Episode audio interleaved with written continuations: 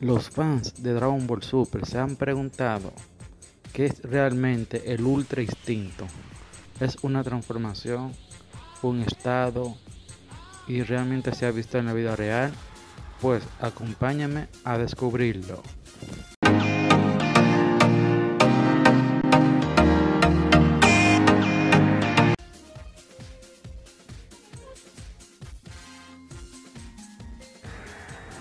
El Ultra Instinto fue vista y mencionada por primera vez por el dios de la destrucción del séptimo universo, Bill Sama, cuando este solo usaba una pequeña porción de esta técnica o estado, cuando luchaba con los dioses de la destrucción de los otros universos.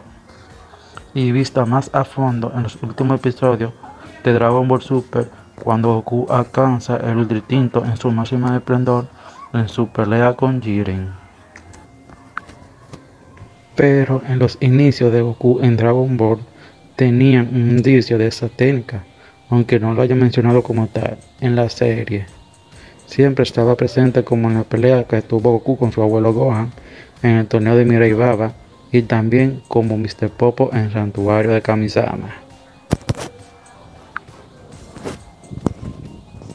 Sin embargo, lo que hace diferente el Ultra de otro estado mostrado en Dragon Ball no es cómo se manifiesta en aquellos que lo despiertan, sino cómo el usuario es capaz de despertar una capacidad de combate y obtener un poder que ni siquiera los dioses de destrucción son capaces de dominar.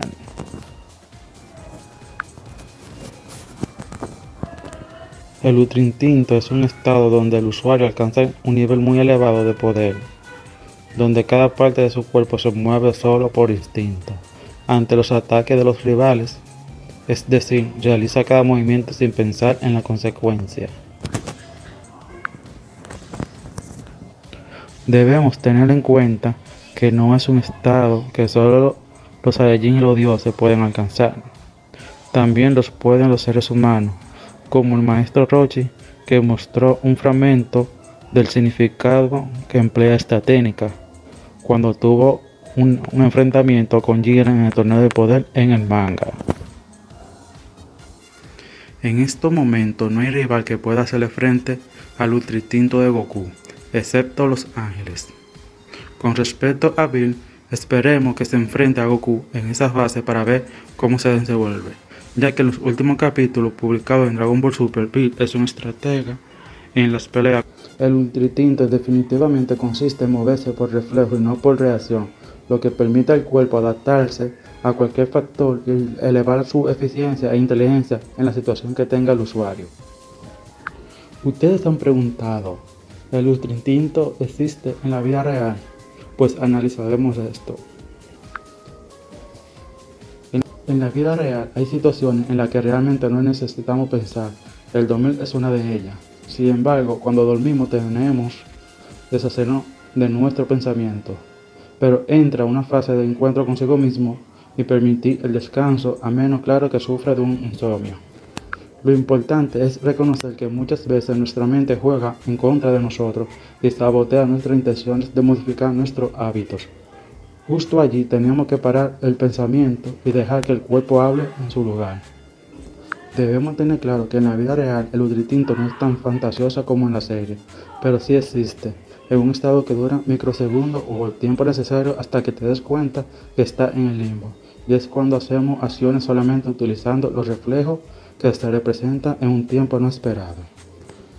Para desarrollar el Migate Nuevo Q, el ultritinto no es como si existiese un atajo, camino fácil o rápido, sino que se desarrolla por las constantes repeticiones consciente de acciones y buscando que estas acciones queden grabadas en tu subconsciente. En el caso de las artes marciales es el entrenamiento constante y la meditación para poder limpiar la mente y no tener que pensar cada vez hacer y cómo lo vas a hacer, sino actuar inmediatamente. Hoy en día con respecto a Dragon Ball Super, está suponiendo que el Ultra Instinto puede usarse mezclando a un Super Saiyajin Kaioken o funciones de dos individuos para parecer más poderoso, y es un rotundo no. Ahora le explico. En el capítulo pasado del manga y también explicado en el anime, Whis dice que si aprende esta técnica de convertirse en Super Saiyajin, ya quedaría en segundo plano. Pero es muy difícil ya que ni el señor Bill lo ha podido dominar. Dicha esa palabra de Whis y con los dichos de estos argumentos, el Ultritinto es un multiplicador independiente de poder. Mientras más profundo esté en este estado, más reflejos tendrá tu subconsciente y más va a ser tu capacidad de responder a los ataques y defensa. Esto ha sido un pequeño análisis del Ultra Instinto vista en Dragon Ball Super, tanto en el manga como en el anime. Espero que les haya gustado, compartan el video para seguir sacando teorías, resúmenes de anime, manga y también den sus likes y comenten qué les pareció esta opinión. Nos vemos para la próxima.